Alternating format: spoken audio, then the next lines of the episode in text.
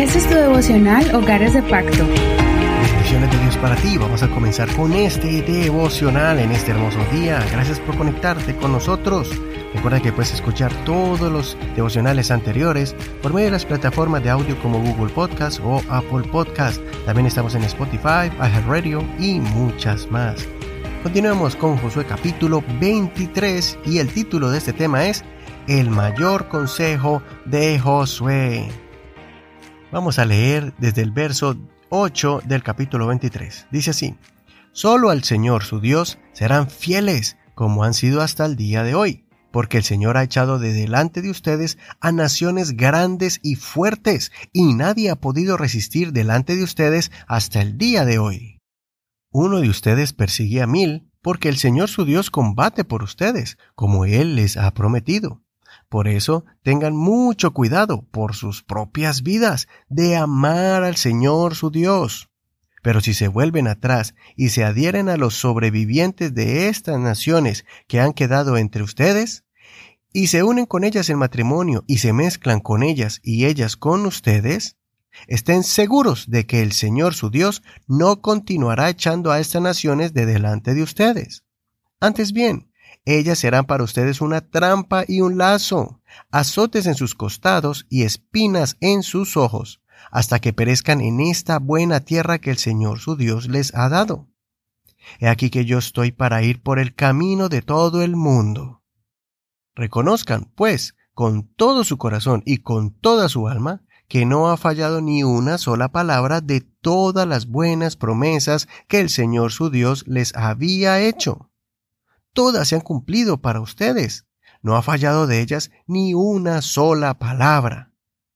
Pero sucederá que así como se ha cumplido para ustedes toda palabra buena que el Señor su Dios les ha dicho, así también traerá el Señor sobre ustedes toda palabra mala, hasta eliminarlos de esta buena tierra que el Señor su Dios les ha dado si violan el pacto que el Señor su Dios les ha mandado y se van y sirven a otros dioses, postrándose ante ellos, la ira del Señor se encenderá contra ustedes y rápidamente perecerán en esta buena tierra que Él les ha dado.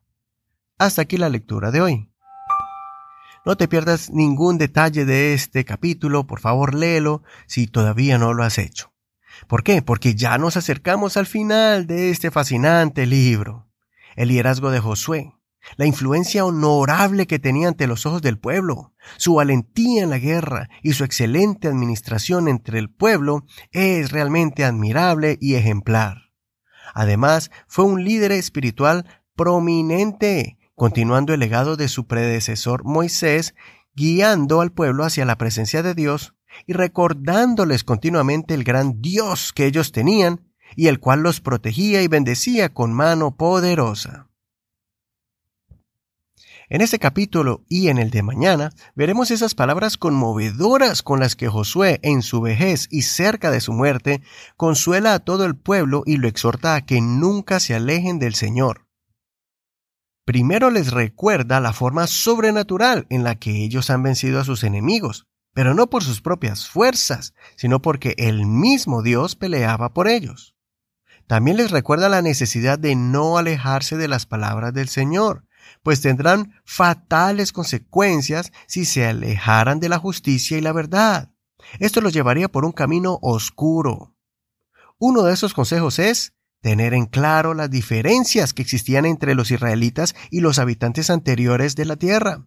Si ellos emparentaban con el pueblo pagano y practicaban sus costumbres erróneas, sufrirán las mismas consecuencias de los cananeos que, por las multitudes de sus prácticas abominables, como el sacrificio de infantes al dios Moloch, los cultos de inmoralidad y desenfrenos y otras clases de perversiones, hicieron que ellos sufrieran destrucción y destierro.